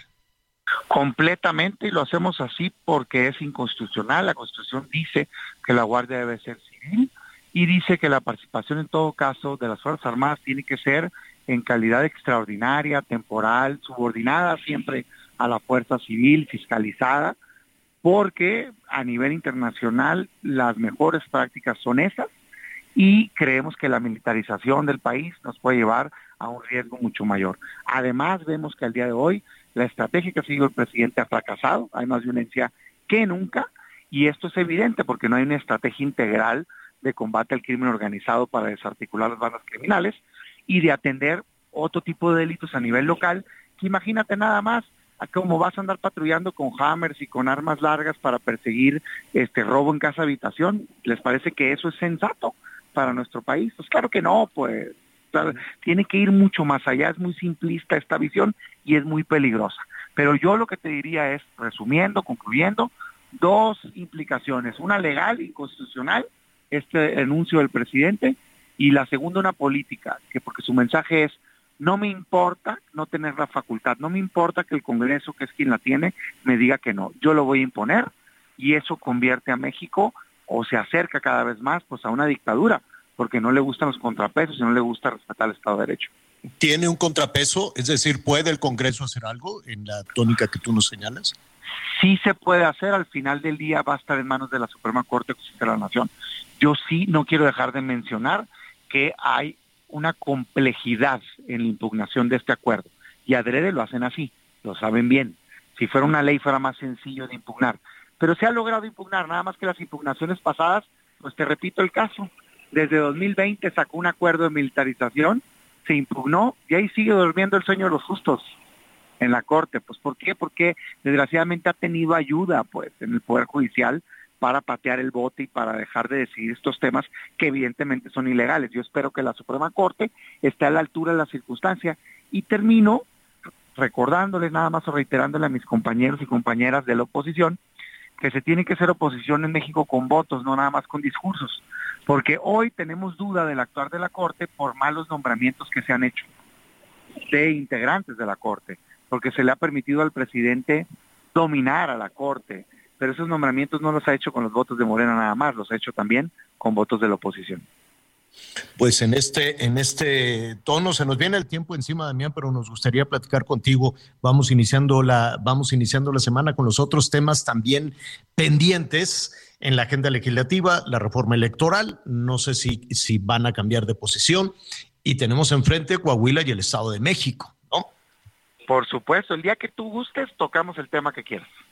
Damián Cepeda, senador, te agradezco muchísimo. Muchas gracias, Javier. Un saludo a ti y a todo el auditorio.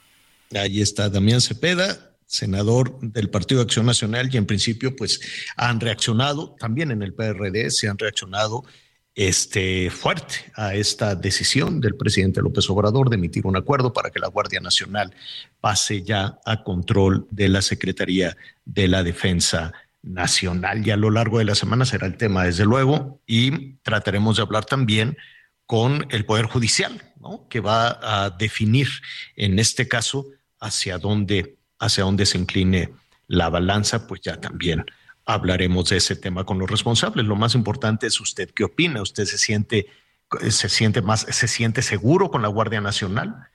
Eh, se siente más seguro con un soldado, con un marino o con la Guardia Nacional definitivamente bajo control del ejército, que en los hechos así es, ¿no? En los hechos así es, ya eh, yo no sé si, si existen, Miguel, los suficientes elementos de la Guardia Nacional porque cada gobernador que esté en problemas de inseguridad, como está todo el país con los asuntos de inseguridad, ah, vamos a mandar este, un batallón de 400 de la Guardia Nacional a Guerrero, vamos a mandarlos a Zacatecas, no, a Zacatecas no mandan nada, vamos a mandarlos a Colima, vamos a mandarlos a Michoacán, vamos a mandar, no, este, y parecería que es muy sencillo, que de pronto tienen la capacidad, tienen el entrenamiento, o que en realidad no son elementos de la Guardia Nacional, sino que serían elementos del ejército con el, la, ¿no? Con la, vestimenta de Guardia Nacional, ¿no?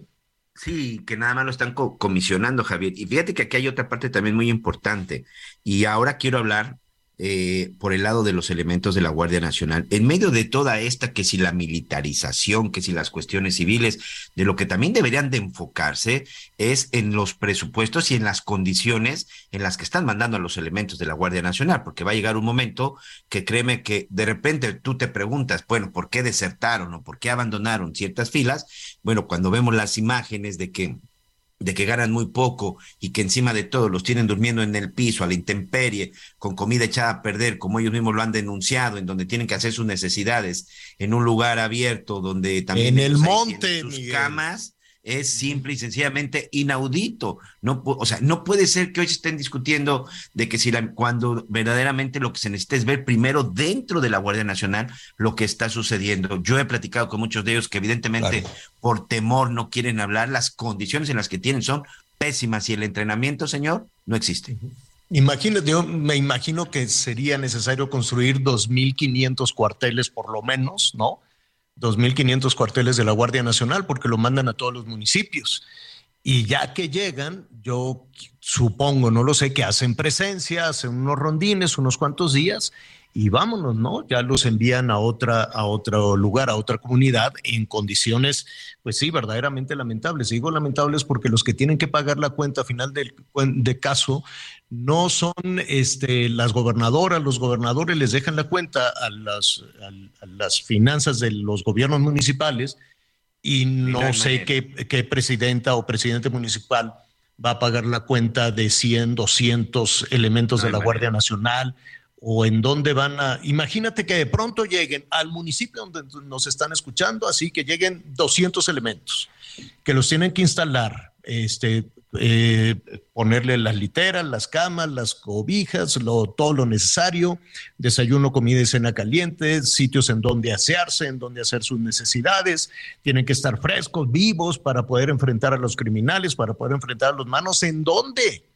¿En cuál de los 2.500 municipios, bueno, 2.485 municipios de este país se van a encargar de pagar las condiciones óptimas en las que tendrían que estar los elementos de la Guardia Nacional? Yo sé que hay cuarteles, yo sé que hay cuarteles del Ejército, de la Marina, instalaciones de la Marina, en donde momentáneamente los pueden apoyar, pero nada más. Y los tienen unos galerones durmiendo en el piso, Miguel.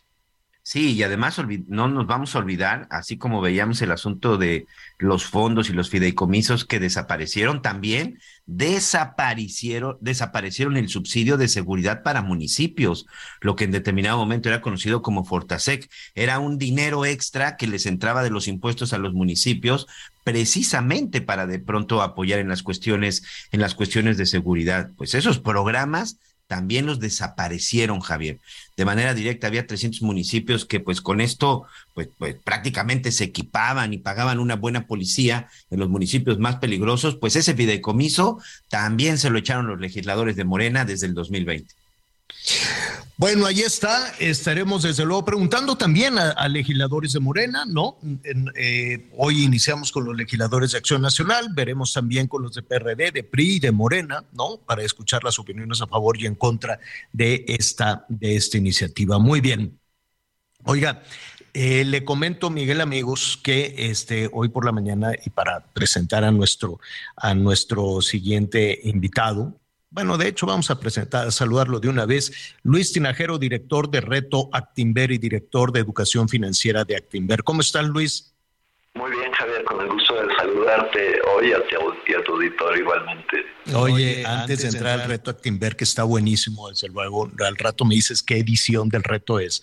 Fíjate que hoy por la mañana me estaban preguntando unas personas, me dicen, oiga, pues con esto de la inflación, con esto del aumento de las tasas de interés, pues, ¿qué hago? ¿Me gasto el poco, mucho dinero que tengo en el banco o lo dejo ahí porque pues la tasa de interés, no, me pierdo más con los temas de inflación, consumo, no consumo, grandes dudas, ¿no? Sobre todo, este, porque esta, eh, digamos que esta estrategia universal de aumentar las tasas de interés para inhibir el consumo, pues puede aplicar en otros países. No sé si en México tenga, tenga el mismo efecto. Pero la gente dice, es que mi dinerito se me hace menos que en el colchón. ¿Tú qué opinas? Exactamente, Javier. Eh, fíjate que uno siempre se preocupa y aprende cómo ganar dinero, pero en realidad destina poco tiempo a aprender a invertirlo. Entonces, esta es una necesidad pues, que hemos visto siempre. Nosotros en Grupo Actimber estamos especializados en la inversión y especialmente el reto Actimber es un ejercicio de aprendizaje, de práctica y con premios que te permite eh, aprender a invertir o mejorar tus inversiones si ya las tienes, justamente para atender estas dudas y estas problemáticas y estos retos que se tienen al manejar algo de dinero que con tanto esfuerzo hacemos, pues tenemos que tener o queremos tener la convicción de que estamos invirtiendo lo mejor posible según nuestros objetivos. Entonces, claramente es, es eso que comentas. Este reto, la verdad es que ha sido muy exitoso para, quienes no están muy, familiarizados y nos escuchan en todo el país. Eh, ¿De qué se trata, Luis? Sí, eh, el reto es una experiencia de aprendizaje de seis semanas, Javier. Empieza en noviembre, el 10 de noviembre, y en estas seis semanas hay muchos cursos, talleres, conferencias impartidos por expertos hay muchas prácticas, hay un simulador donde se pueden comprar fondos de inversión, acciones, entender más cómo funciona esto. Y también hay premios de participación y, de inversión eh, para todos los participantes. Eso es el reto. Eh, este año va a ser el catorceavo reto que se haga. Van 13 años que se hace anualmente el reto. Y cada vez pues tenemos más participantes y más gente se suma a la experiencia. Incluso repiten de años anteriores porque pues, es muy enriquecedor y es de mucho valor todo el contenido informativo y educativo que vemos durante el reto. Sin duda, pero pues hay algunas personas que dirán, no, pues eso es únicamente este o para especialistas que ya están muy truchas en este asunto del dinero y que ya saben cómo moverlo, ¿no?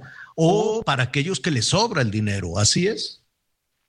No, eh, esa es otra de las cosas que hemos tenido y hemos siempre sabido. Siempre, eh, normalmente la gente tiene esta barrera cuando se menciona la inversión, invertir en bolsa, en fondos, en acciones.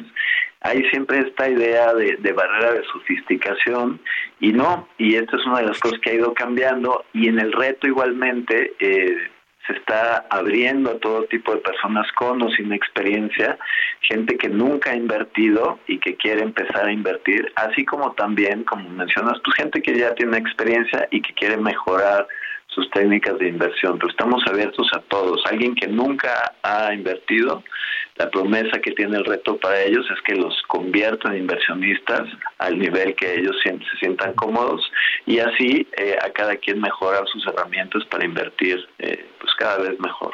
Y es que eh, tienes, fíjate que estás tocando un, asunto fundamental, todos queremos tener un patrimonio, todos queremos tener la tranquilidad de, pues, de tener ahí un respaldo económico, de tener un dinerito, y si es mucho, pues, mejor. Eh, la, la, gran duda siempre es cómo le hago. Entonces nos estamos fijando en las personas que han sido muy exitosas financieramente y dicen, bueno, pues me voy a fijar a ver cómo le hizo, invirtió por aquí, dejó de gastar por allá. Em, y en ese sentido, em, ¿qué, ¿qué se necesita? ¿Cuál es el perfil que debe tener las personas para entrarle al reto, al reto Actinver. Se necesita una cantidad de dinero, se necesita este, tener algún tipo de, información básica. ¿Qué hacemos? Para, participar en el reto eh, no necesitas ninguna experiencia previa, puede ser cualquier perfil que quiera entender un poco más de inversiones, mejorar sus estrategias de inversión o empezar a invertir, como te lo menciono. El reto tiene un costo, tiene un costo de mil pesos para eh, una persona normal y 500 pesos para un estudiante, una persona de tercera edad o alguien que quiera una beca. Se pueden registrar en la página web de retoactiver.com y eh, en realidad es, eh, es simplemente eso, no hay, no hay otros requisitos y eh, está abierto, como te comento, para cualquier persona que tenga interés y curiosidad de saber cómo manejar mejor su dinero. ¿Y qué sucede después de que, de que entran a esa página?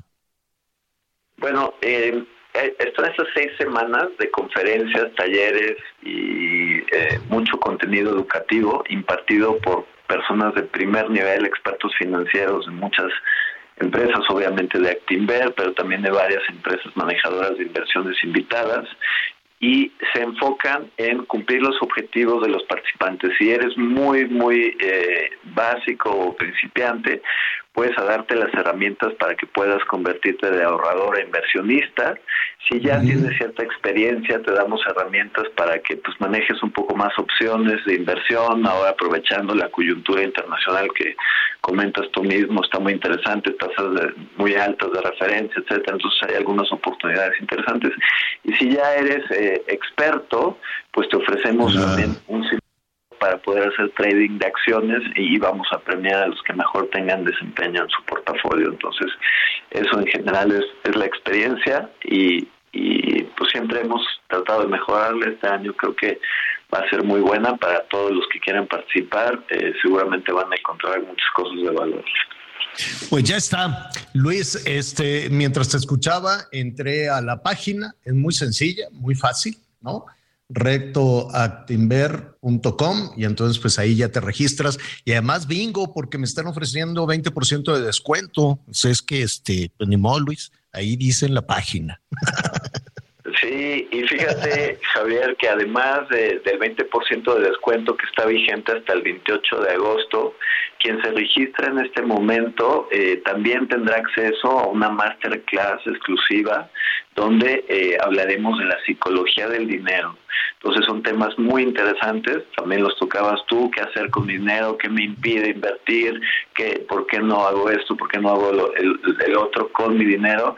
Y siempre revisar estos temas, eh, pues es una muy buena práctica y en esta clase, masterclass que se está ofreciendo solo para los que se registren antes del 28 de agosto, se tocarán estos temas este, por expertos también. Padrísimo, Luis. Pues muchísimas gracias. Este, todavía hay oportunidad, ¿no? De irse inscribiendo. ¿Cuándo arranca esto? En... El, reto empieza el 10 de octubre. Son las seis semanas de cursos, con talleres y, simulador. Los premios van a ser en el penthouse de la Bolsa Mexicana de Valores. Entonces estamos verdaderamente organizando un muy, muy buen evento. Les invito a todos a investigar más y, y, por supuesto te esperamos a ti también, Javier, para que ah. Ahí estaré con muchísimo gusto, Luis. Y sabes qué te vamos a invitar para que independientemente del reto, pues nos des así también unas, este, unas asesorías de vez en cuando, ¿no? En estos tiempos tan complejos, tan difíciles y ya, ya en la ruta hacia el fin de año, pues hay que aprender a cuidar muy, muy bien el dinerito. Luis Sinajero, director del Reto Actimber y director de Educación Financiera Actimber. Muchísimas gracias, Luis. Gracias, Javier. Gusto saludarte, igual a tu auditorio. Gracias, pues ahí está. Y sobre todo, Miguelón, eh, las personas que, pues que tengan la oportunidad de irse unos días de vacaciones y demás, y luego pues este regresan gastadísimos y ahora cómo recuperarse de eso, ¿no? ¿Qué hacer con las tarjetas de crédito? A ver si nosotros también, eh, independientemente del reto, Miguel Anita, pues vamos revisando de invitar a algunos expertos, ¿no? De manera muy básica que nos digan y ahora cómo nos recuperamos de esto, ¿no? Con el regreso a clases incluso. Sí, fíjate que es lo que te iba a comentar, sobre todo cuando uno tiene hijos. Eh, a mí me hubiera gustado que hace 20 años, cuando empecé precisamente con las escuelas de mis hijas. Hoy comentaba que Valentina, ya la menor, estaba hoy ingresando ya su primer día de universidad y bueno, decidió estudiar ingeniería ambiental. Evidentemente tomamos algunas previsiones para, para poder solventar eso, pero ¿cómo hubiera gustado tener todo este tipo de herramientas, Javier, hace aproximadamente, insisto, unos 20 años, en donde vas planeando la universidad, la escuela de tus hijos, porque al final, pues esa es la, la herencia más importante y pues no ir con el día a día. Ya después cuando ya había iniciado, pues que me encontraba que si hubieras empezado ahorrando 500 o 1000 pesos, bueno, para estas fechas, bueno, pues ya no sería tan complicado. Creo que son herramientas que no podemos dejar de perder, porque si hay algo, y me sumo a esa, a esa cifra, señor, ese porcentaje, los mexicanos no sabemos ahorrar, Javier. Sí. O no podemos o no podemos, también cuesta, cuesta muchísimo dinero, el dinero no, no alcanza. Y con este tema de regreso a clases también vamos a ir buscando apelar al sentido común, Miguelón. ¿Cuántos lápices, cuántos colores te vas encontrando en los cajones, no? Que eh, eh, entonces reunir todos los lápices, reunir todas las plumas, cuántas hojas les quedan buenas a los cuadernos, en fin, yo sé que todos queremos estrenar, ¿no? Yo sé que las niñas, los niños quieren el cuaderno nuevo, quieren el zapato nuevo, pero hay muchas cosas que sí, ahí más o menos se puedan reciclar. Y la otra cuestión es ponerse de acuerdo con otros padres de familia que tengan las criaturas más o menos de la misma edad y comprar en, en volumen puede ayudar un poquito, ¿no? Sí, Sí, sí, esa es una, esa es una muy buena opción. Sobre todo, consejo cuando están ingresando al nivel primaria, a nivel secundaria, que todavía sí es mucho de las plumas, los lápices, los sacapuntas y eso. Sí, la verdad es que es una buena recomendación. Yo me juntaba, por ejemplo, de pronto con, con una de mis cuñadas o con mis hermanas, íbamos y comprábamos eh, en el Zócalo de la Ciudad de México, por ejemplo, hay calles en donde puedes comprar de mayoreo. Eso sí, yo les recomiendo. Lo barato sale caro. No compren o sea, no quiero decir que todo lo chino sea malo, para que no se me vayan a ofender, pero a veces pues no compren lo chino que sale en tres pesos y de repente un mirado, pues, y no quiero ser comercial, te cuesta seis pesos. Créanme, sí les va a durar, sí les va a durar bastante. Entonces, sí es una cuestión de organización y una cuestión de administración, porque ayer, ayer precisamente eh, que regresaba de Colombia, mi hija Valentina pues ya me estaba esperando porque necesitaba una mochila.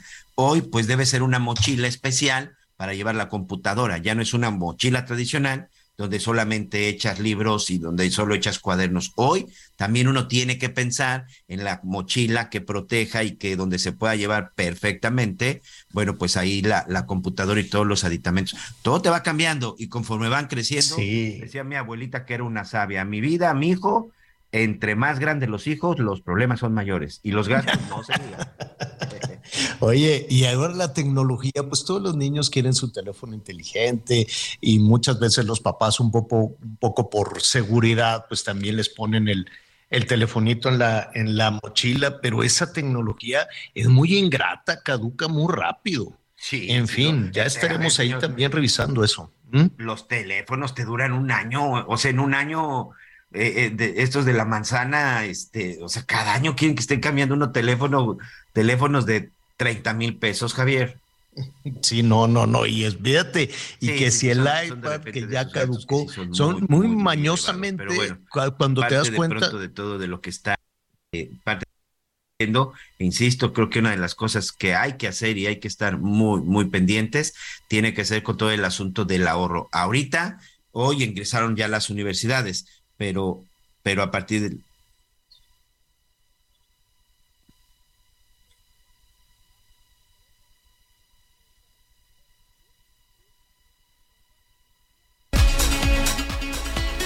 Muy bien, pues ya les decía, hay que tener, hay que tener mucho cuidado con este asunto porque hay que estar administrándonos. Eh, los gastos se vienen fuertes, señor. Imagínate después de vacaciones que tengas que pagar el regreso a clase. Ay, no. Bueno, todo ese tema lo vamos a estar recorriendo a lo largo de la semana. Oiga, por cierto, saludos a la huehuete de Reforma. No es por nada, pero si entra al Instagram de Javier La Torre, ahí le, voy a presumir mi agüehuete. No sabes qué bonito me está. Eh, bueno, llegó una ramita, flaquita la ramita, y así lo, lo planté y este está bien bonito. Allí en el Instagram es arroba Javier bajo a la torre. Arroba Javier bajo a la torre, échale ahí un, un, ojito. Está bien bonito mi agüehuete, no sabes. Ya pues cuando veo el agüehuete de reforma digo, bueno, pues le falta eh, agüita, cuidados, no sé qué le falte, pero le están echando un montón. Allí están todos trabajando, le ponen un día así y otro también fertilizante, en fin miles de cosas. De eso estaremos hablando mañana. Ya nos vamos. Miguel Aquino, gracias. Gracias, señor. Muy buenas tardes. Buen provecho. Buenas tardes, buen provecho. Vámonos por un cocido de res con verduritas, porque está la tarde lluviosa. Yo soy Javier Alatorre, lo espero a las diez y media en Hechos. Que la pasen muy bien.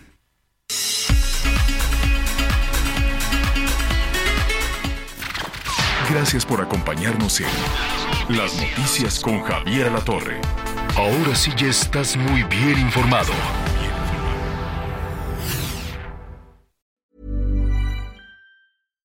When you make decisions for your company, you look for the no-brainers. And if you have a lot of mailing to do, stamps.com is the ultimate no-brainer. It streamlines your processes to make your business more efficient, which makes you less busy. Mail checks, invoices, legal documents, and everything you need to keep your business running with stamps.com. Seamlessly connect with every major marketplace and shopping cart. Schedule package pickups and see your cheapest and fastest shipping options from different carriers with rates up to 89% off USPS and UPS rates. And with the stamps.com mobile app, you can take care of mailing and shipping wherever you are. Make the same no-brainer decision as over 1 million other businesses with stamps.com. Sign up with code program for a 4-week trial plus free postage and a free digital scale. No long-term commitments or contracts. That's stamps.com. Code program.